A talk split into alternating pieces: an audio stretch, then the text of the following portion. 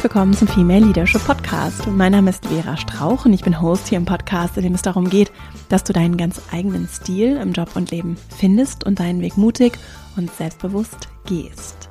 In diesem Podcast geht es uns vor allem auch darum, ganz konkret zu werden und praktisch zu helfen, dabei mit den kleinen und größeren Hürden im Alltag, vor allem auch im Arbeitsalltag, nicht nur einen guten Umgang zu finden, sondern auch darin zu bestärken, durchaus auch unkonventionelle, aber für dich stimmige, gute Wege einzuschlagen. Und das tun wir hier auf ganz vielfältige Weise.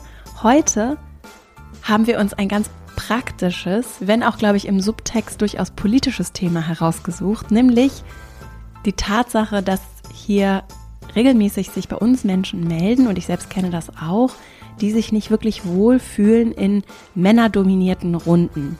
Und das richtet sich nicht ausschließlich an Frauen, sondern an alle Menschen, die sich vielleicht nicht so wohlfühlen in gewissen Gruppensettings.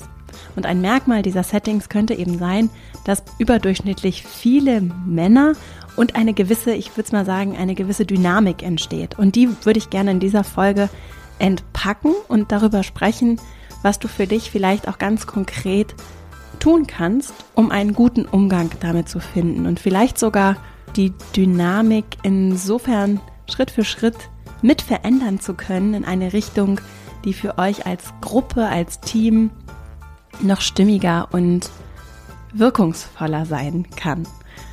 Dabei geht es nicht darum, gegen Männer zu sein oder irgendwie sowas, sondern es geht eben um die Dynamik, die in Gruppen entstehen kann und welche Rolle Gender dabei durchaus auch spielen kann. Nicht muss, aber kann.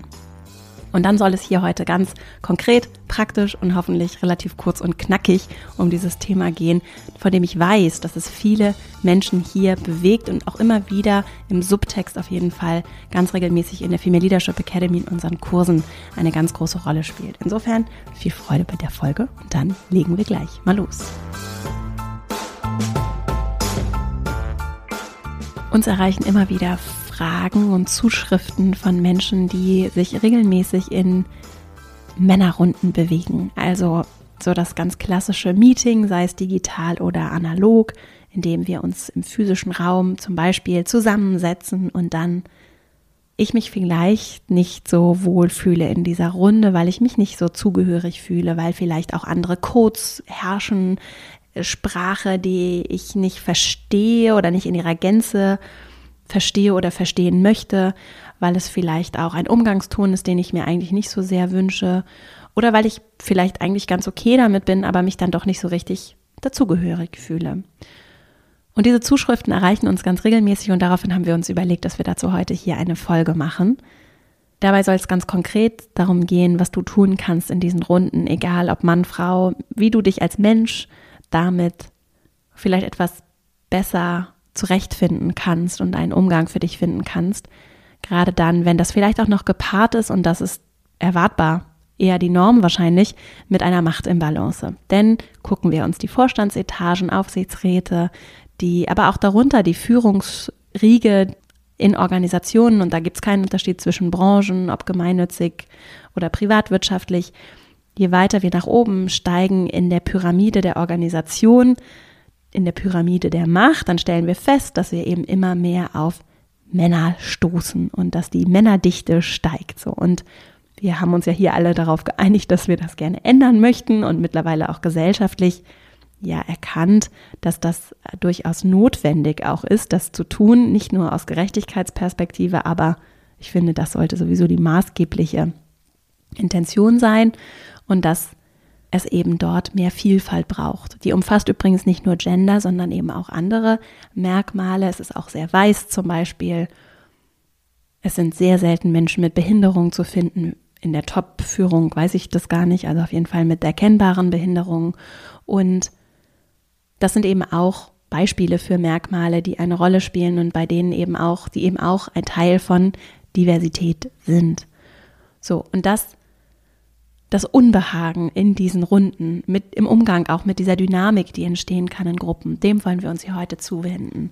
Dazu habe ich ganz konkrete Impulse mitgebracht, möchte aber vorher noch einen kurzen Hinweis einschieben, denn ich habe so einen leichten Zwiespalt auch darin, so hier von Männerrunden zum Beispiel zu sprechen. Und zwar aus folgendem Grund. Ich vermeide hier sehr konsequent seit Folge 1 zu sagen, Männer sind so und Frauen sind so. Denn in dieser Stereotypisierung und in diesem Zuschreiben von diesen zwei Geschlechterrollen entsteht aus meiner Perspektive sehr viel Übel. Also, es ist viel zu eng. Diese Konstrukte sind auf jeden Fall für mich, sie sind zu eng.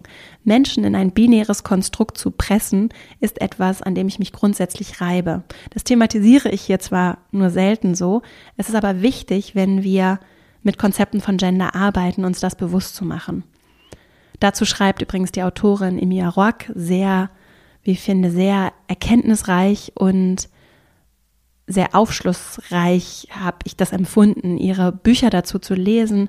Sie hat zum Beispiel geschrieben in Why We Matter über intersektionalen Feminismus, denn Diskriminierung erfolgt eben nicht nur aufgrund von Gender, sondern vor allem, wenn sich dann zum Beispiel zwei oder mehr Merkmale in einer Person treffen, Intersection, Intersektionalität und zum Beispiel Gender und Hautfarbe zusammenkommen dann erleben Menschen nochmal ganz andere Diskriminierung und darüber habe ich sehr viel bei Emilia Rock gelernt, also Why We Matter verlinken wir auch in den Show Notes und auch in ihrem neuesten Buch Das Ende der Ehe, ein polarisierender Titel, ein sehr lesenswertes Buch und sehr kluge Gedanken. Ich bin übrigens auch verheiratet, das gilt es auszuhalten, sehr kluge, wichtige Gedanken, die uns gesellschaftlich aufrütteln können, die sicherlich auch für viele, einige Menschen schmerzhaft sind, die aber notwendig sind, kann ich sehr empfehlen und möchte ich auch nochmal hier ausdrücklich zu dem Thema verlinken. Und auch Emir Rock schreibt, spricht über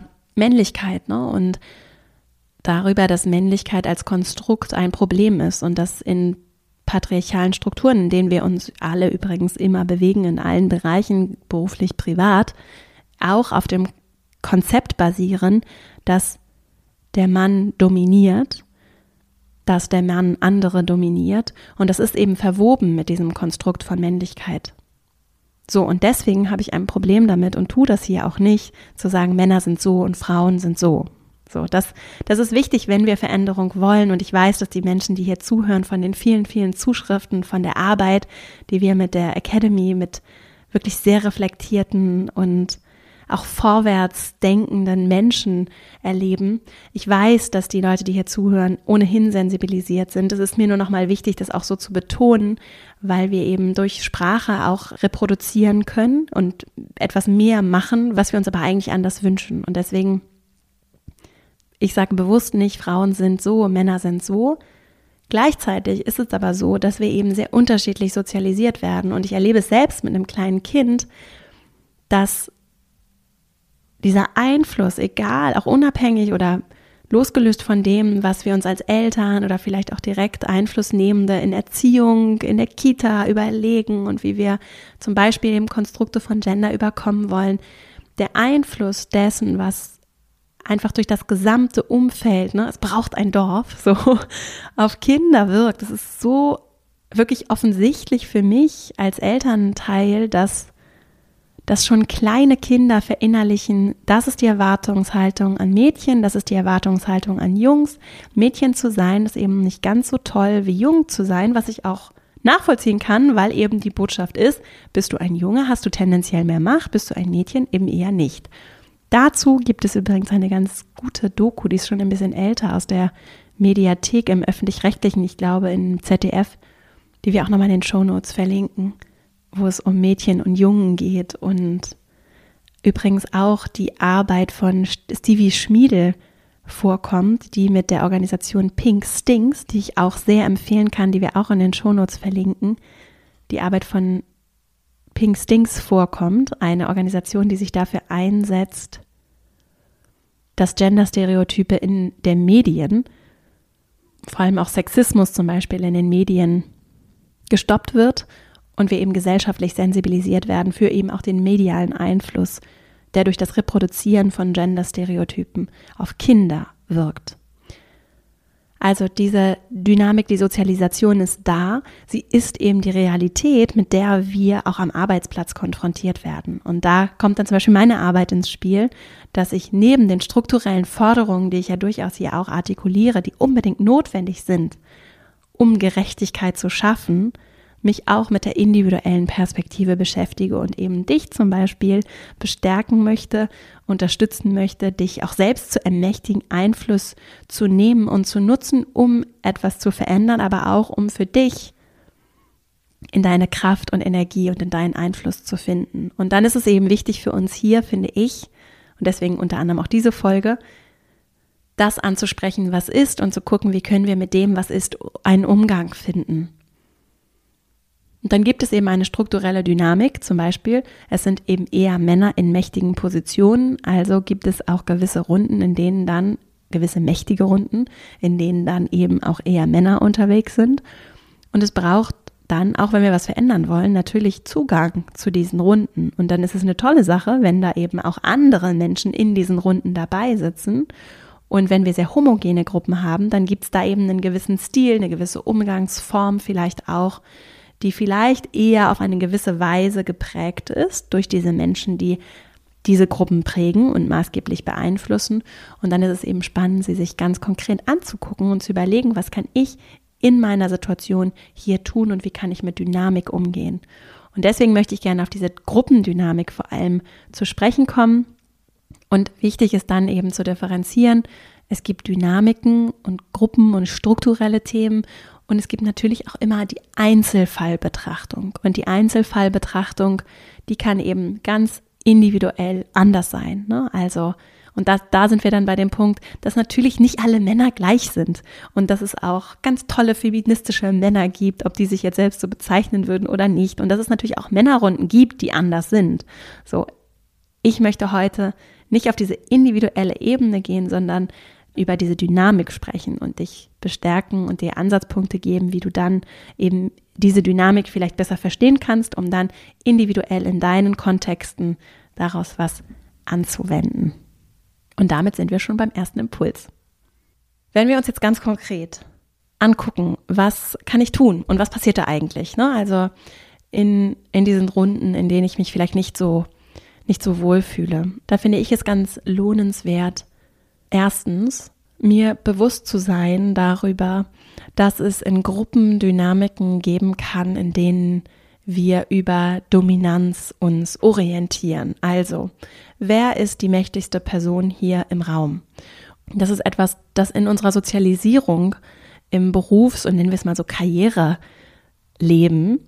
durchaus angelernt, erlernt wird. Also, mich zu orientieren wer ist hier die mächtigste Person, wie stehen die Menschen zueinander und dann gibt es eben einzelne Leute, die sind sehr, sehr einflussreich und die dominieren dann uns in dieser Gruppe und andere, und, und zwar qua ihres Titels zum Beispiel, und andere, die haben sich dann unterzuordnen. Und so ein gutes Beispiel ist immer, finde ich, sowas wie die neue Praktikantin der, die, oder machen wir mal eine Frau draus, ne, die neue Praktikantin und der CEO. Also gibt's da auch eine, gibt's da eine gleiche Rangigkeit, so. Und da lässt sich natürlich über Kompetenzen argumentieren, dass bei Entscheidungen zum Beispiel der erfahrene CEO oder der erfahrene, äh, die erfahrene Person, die viel mehr Fachkompetenz mitbringt, eben auch viel mehr Einblicke und so weiter mitbringt, vielleicht auch ganz andere soziale Kompetenzen, dass die viel qualifizierter ist, gewisse Entscheidungen zu treffen. Wenn das allerdings nicht der Kontext ist, ist die Frage, sind die Personen immer noch in unserem Gruppenverständnis gleich wertvoll und ihre Perspektiven auch gleich wertvoll?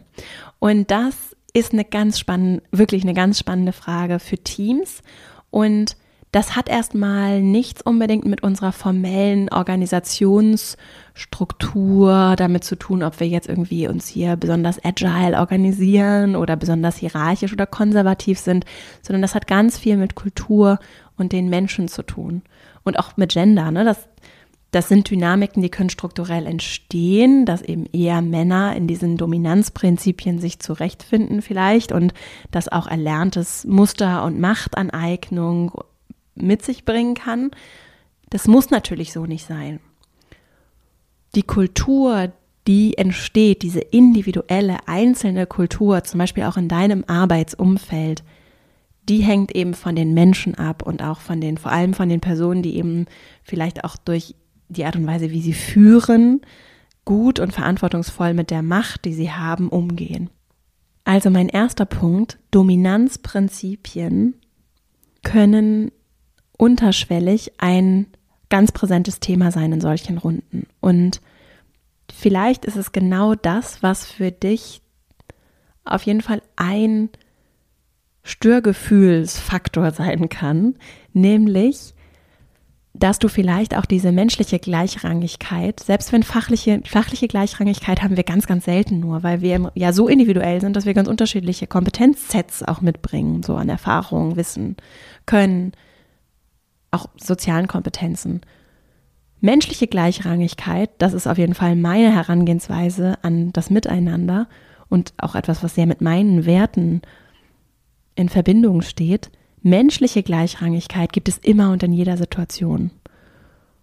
Und wenn durch erlernte Dominanzprinzipien, wo wir vielleicht auch konstant in einem Wettbewerb stehen und ich mich eigentlich die ganze Zeit behaupten muss und bewertet werde und mich diesem Druck vielleicht auch ausgesetzt fühle, performen zu müssen in der Gruppe, besonders unter Beobachtung zu stehen, unabhängig davon, was dann passiert, in, also was tatsächlich ist, das, was ich empfinde, was ich vielleicht auch spüre, was da so an, eben an Dynamik im Raum ist, das kann eben sehr anstrengend und kräftezehrend sein und etwas sein, was vielleicht auch unbewusst und unterschwellig eben zum Beispiel mit deinen Werten bricht oder mit dem, was du dir auch wünschst, um da gut deine Ressourcen einzusetzen. Und ich habe das eben zum Beispiel ganz schnell bei dem Thema Wettbewerb, dass ich denke, ich bin doch nicht hier, um mit anderen in den Wettbewerb zu treten, schon gar nicht in meinem eigenen Team, sondern wir wollen doch gemeinsam etwas erreichen. Und ich habe dann zum Beispiel ganz persönlich Störgefühle, wenn ich den Eindruck habe, dass ich mich mit sowas dann aufhalte und meine Energie und mein, meine Tatkraft, meinen Einsatz nicht voll den Dingen zuwenden kann, um die es eigentlich geht.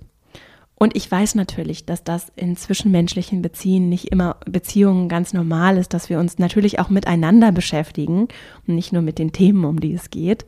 Nur diese Art und Weise, wie wir uns miteinander beschäftigen und auch da mit welchen Werten, das steht nochmal auf einem anderen Blatt, wie ich finde. Und mir hilft es sehr, mir immer wieder bewusst zu machen, dass wir uns eben in patriarchalen Systemen bewegen, dass es patriarchale Subsysteme gibt und dass eben in Organisationen, in Unternehmen, die natürlich, das macht davor auch nicht halt, ne? Und dass da diese Dominanz des Mannes über andere Frauen, Männer, Menschen ein erlerntes Muster ist. Und das Dominanzprinzipien dann, und das kann eben individuell ganz anders ablaufen und aussehen und Menschen und Männer können da sein, die das ganz anders umsetzen und Augenhöhe herstellen und so weiter.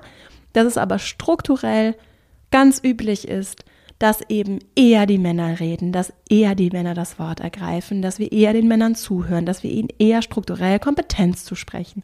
All diese Dynamiken, Biases spielen nun mal eine Rolle und sind auch messbar erwiesenermaßen da und wirken.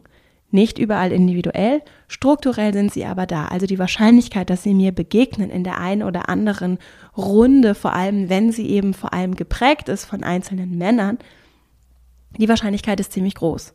Und das schließt eben sowohl familiäre, freundschaftliche Kontexte ein, als auch gesellschaftliche, nachbarschaftliche, als eben auch Arbeitskontexte. Und mir das bewusst zu machen und deswegen auch immer wieder da so einen Bezugsrahmen zu haben, das empfinde ich als sehr, sehr hilfreich, weil es mir eine Sprache gibt, um auch durchaus Störgefühle, die ich habe, die nichts mit einzelnen Personen zu tun haben, sondern eben genau mit diesen Dynamiken, um die greifen und besser verstehen zu können.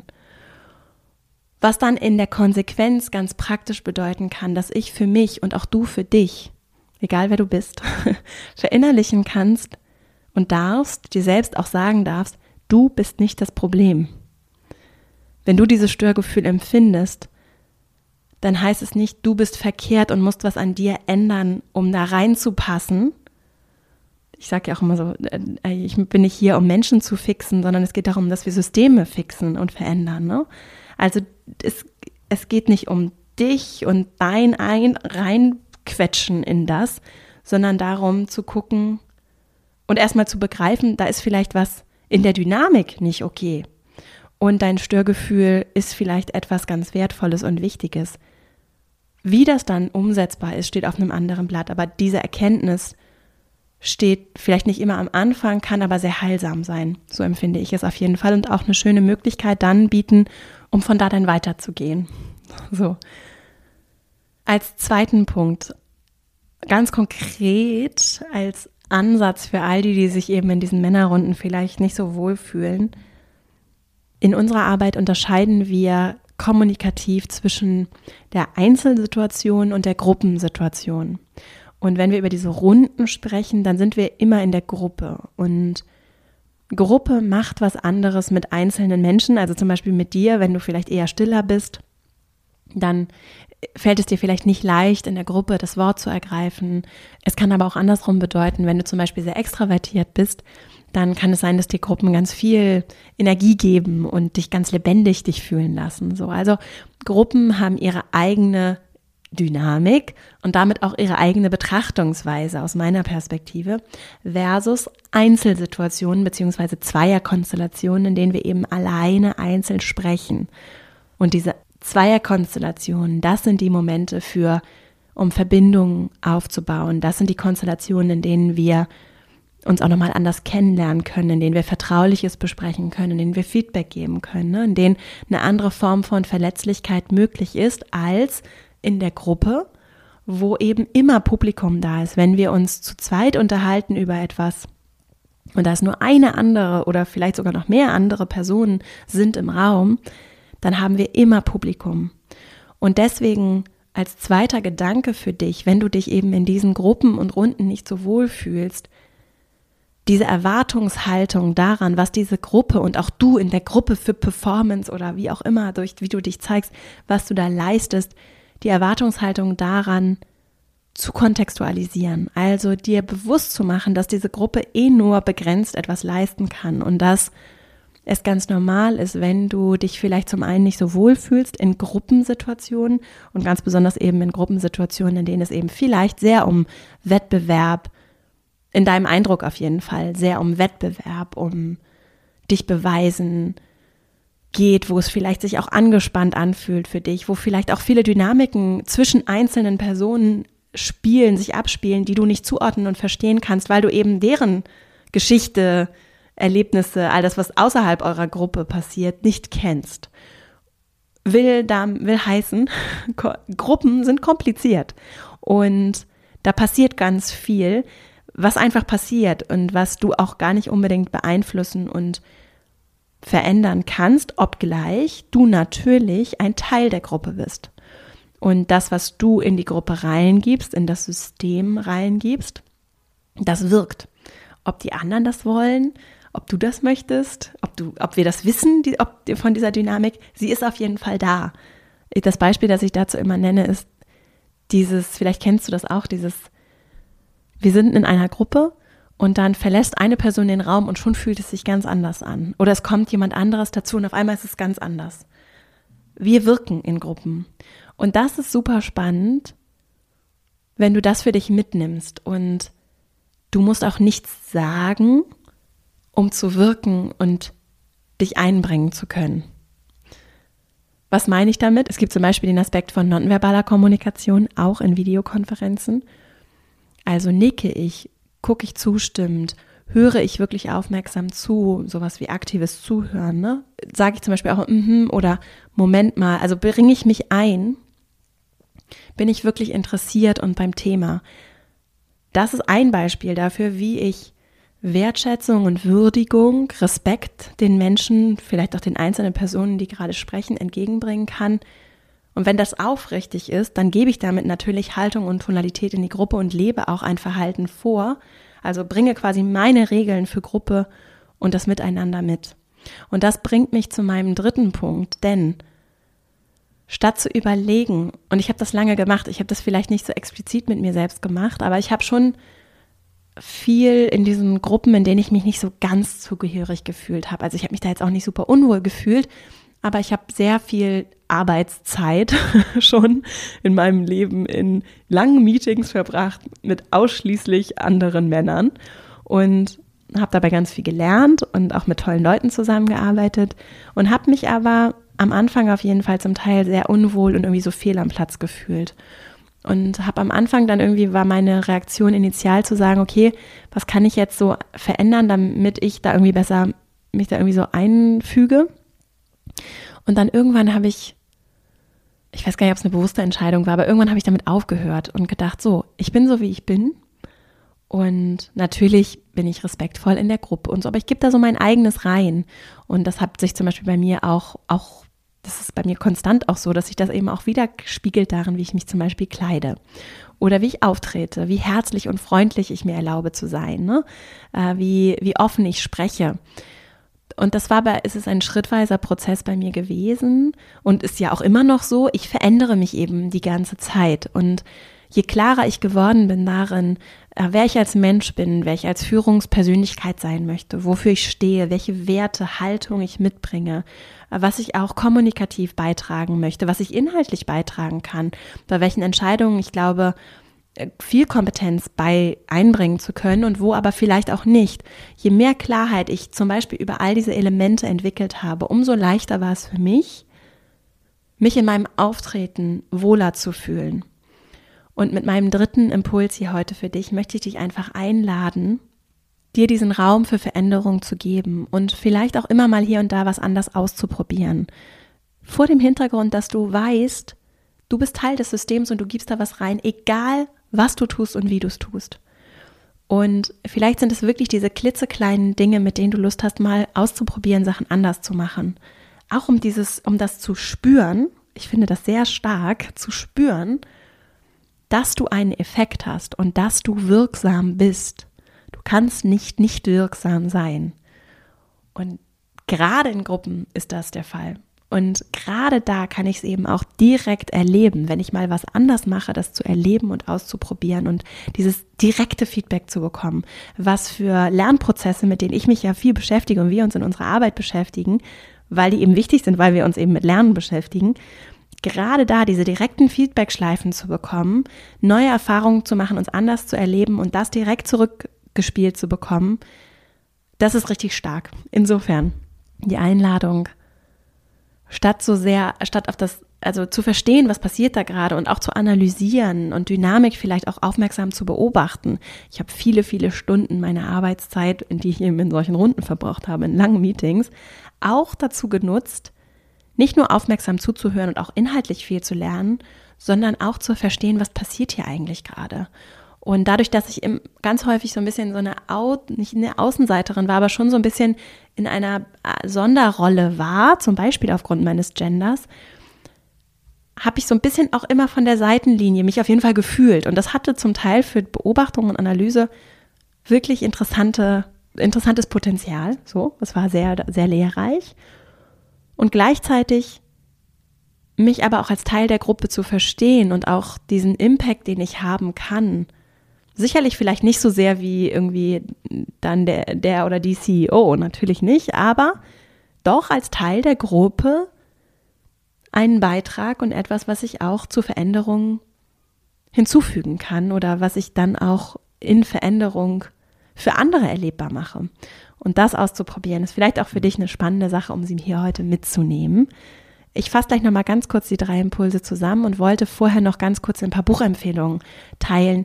Denn genau diese Punkte aus dem letzten Impuls, die ich gerade genannt habe, also die Tatsache, dass ich Klarheit über meine Werte, Stärken, darüber, wer ich bin und sein möchte, habe, auch über meine Kompetenzen, dass ich diese, ja auch so ein Stück weit diese Wurzeln, dieses Standing schlage um eben selbstbewusster, vertrauter in auch angespanntere oder schwierige Situationen gehen kann, das ist Arbeit und Entwicklungsarbeit mit mir selbst und das tun wir in der Female Leadership Academy. Daran arbeiten wir im Female Leadership Programm ganz konkret und auch in unserer Masterclass, diese Klarheit zu entwickeln und aus der Klarheit dann durch Kommunikationsinstrumente und Methoden Sachen auszuprobieren und anders zu erleben. Und deswegen habe ich ganz viel dazu, oder wir haben da schon zu ganz viel natürlich recherchiert, erarbeitet und in diesem Kurs fließt auch immer wieder neues Wissen ein. Und ein paar Bücher, die ich dazu empfehlen kann, neben der Arbeit von Emir Rock, die auf, dann auf der strukturellen Metaebene eben interessant war, wie ich es einleitend gesagt habe. Ganz konkret fürs Praktische arbeite ich zum Beispiel mit der Arbeit von Brene Brown zum Thema Leadership, die auch wirklich sehr spannende Forschung zu diesem Themenbereich auch mit vielen Praxiscases gemacht hat, zusammengeschrieben in Dare to Lead. So heißt das Buch, verlinken wir auch alles in den Show Notes. Außerdem kommunikationstheoretisch arbeiten wir viel mit der Arbeit von Friedemann Schulz von Thun und dessen Haltung, wenn es um Kommunikation geht und auch um Gruppen vor allem in Miteinander reden. Das ist so eine drei, dreibändige Serie. Und übrigens vom Schulz von Thun Institut war hier auch schon Alexandra Bielicke zum Beispiel im Podcast zu Gast. Die Podcast-Folge können wir auch nochmal äh, verlinken, die ganz viel spannende Sachen zu schweren Gesprächen und Konflikten die er auch schon erzählt hat. Zwei Podcast-Folgen habe ich schon mit ihr hier gemacht. Und als drittes wollte ich noch erwähnen, die gewaltfreie Kommunikation, die auch ganz, das ist ein sehr mächtiges, großes Thema von Marshall Rosenberg. Das Buch verlinken wir auch und dahinter diesem mächtigen Instrument von gewaltfreier Kommunikation steht auch eine Haltung für das Miteinander, die wir sehr teilen und die sehr stimmig ist für uns in der Academy und die eben auch in unserer Arbeit eine Rolle spielt und die eben auch zu dieser Folge heute, wie ich finde, sehr gut passt, nämlich vor allem auch bedürfnisorientiert zu kommunizieren, was meine Bedürfnisse angeht, aber auch empathische Tür öffnen, so nennen, nennt sich das in der Gewalt oder aus der gewaltfreien Kommunikation kommend, meinem Gegenüber empathisch die Tür zu öffnen. Und dann kann ich natürlich fragen, warum hat jemand gerade so ein Bedürfnis, vielleicht hier die Situation zu kontrollieren, vielleicht auch seinen Status besonders hervorzuheben, so ein bisschen dieses Angeberische. Warum gibt die Person gerade so an? Warum muss sie sich vielleicht so profilieren? Und das ist natürlich Spekulation, aber ich kann eben empathisch diese Tür öffnen und fragen, was für ein Bedürfnis steht hinter diesem Verhalten. Ist da vielleicht jemand, der sich Anerkennung wünscht, der gesehen, wertgeschätzt werden möchte, der vielleicht auch Sicherheit braucht und diese Sicherheit eben über seinen Status zieht? Und wenn wir so einander individuell begegnen und in Gruppen vielleicht auch so noch besser entpacken und verstehen können, dann gibt es da ganz viel zu gewinnen. Das habe ich auf jeden Fall selbst so erlebt. Nochmal ein Hinweis, das entbindet natürlich diese individuelle Ebene, auf der ich auch viel arbeite. Ne? Hier mit einzelnen Personen im Podcast, in der Academy arbeiten wir daran, in schwierigen Situationen mit Herausforderungen umzugehen diese Einzelebene, die entbindet natürlich nicht von der Verantwortung, die wir haben, strukturell an Ungerechtigkeiten zu arbeiten ne? und strukturell an Unterdrückungsmechanismen zu arbeiten. Und ich weiß, das klingt immer so krass mit dem Unterdrücken, aber die sind wirklich da. Und gerade wenn wir uns politisch ansehen, was in Gesellschaft passiert, vielleicht auch außerhalb von unseren privilegierten Top-Job, Wissensarbeitsbereichen, ne? Wo wir alle sehr gut ausgebildet sind, tolle Sachen machen, viele Möglichkeiten haben. Diejenigen von uns, die regelmäßig mal so ein bisschen über den Tellerrand gucken und ich äh, blicke da mahnend auch zu mir selbst, die stellen ziemlich schnell fest, wie viel Ungerechtigkeit es auch gibt. Und da gibt es sicherlich viele tolle Sachen auch, die würdigenswert sind für uns auch als Gesellschaft, gerade auch in, in der sozialen Marktwirtschaft. Da ist aber noch ganz viel zu tun und ganz viel auch politisch zu tun und zu fordern. Und das weiß ich, dass das die Menschen, die hier zuhören, auch wissen. Ich wollte es nur noch einmal anbringen, auch um ein bisschen die Last von den einzelnen Personen und unseren Schultern auch zu nehmen. Es gibt viel zu tun und da vieles davon ist eben auch strukturell, aber wir können auch einzeln was natürlich in unseren Systemen bewegen und das hoffentlich hast du heute hier ein bisschen was mitgenommen. Ich fasse jetzt nochmal die drei Impulse zusammen. Zum einen diese Dominanzorientierung, das ist eben ein patriarchales Konstrukt, das ist etwas, was erlernt ist und ein Narrativ, das ganz tief verinnerlicht ist. Und deswegen ist es nicht weiter verwunderlich, wenn in Runden eben sehr über Dominanz und Status miteinander der Austausch auch stattfindet, sowas wie Wettbewerb eine große Rolle spielt und dass wir uns dieser Dynamik bewusst sind, kann schon mal ein erster Schritt sein, um zu helfen und zu verstehen, aha, ich habe da ein Störgefühl und vielleicht ist es sogar auch berechtigt. So, mit Sicherheit. So. Und vielleicht bin ich nicht verkehrt, sondern das, was hier gerade als Dynamik passiert. Und wenn ich das für mich so auseinandernehme, dann kann ich gucken, welchen Beitrag kann ich leisten, um diese Dynamik zu verändern, um auch in diese Eigenverantwortung zu gehen. Und da sind meine Mittel und Wege vielleicht begrenzt, aber es gibt vielleicht auch etwas, was ich tun kann. Zweiter Punkt, Gruppensituationen sind nochmal was anderes als Einzelsituationen. Und im Einzelgespräch kann ich sehr viel bewirken, nochmal ganz anders auch offen sprechen. Feedback, Verletzlichkeit sind ganz anders möglich im Einzelgespräch, während ich in der Gruppe immer die Dynamik habe, dass andere zugucken, beobachten und deswegen diese Situation separat betrachten und durchaus auch deinen Einfluss, den du in Einzelgesprächen haben und nehmen kannst, nicht unterschätzen, der wiederum auch Einfluss auf Gruppensituationen dann nimmt. Also das, was im Einzel passiert, wirkt auch auf die Gruppe, wenn ihr beide dann in der Gruppe wirkt.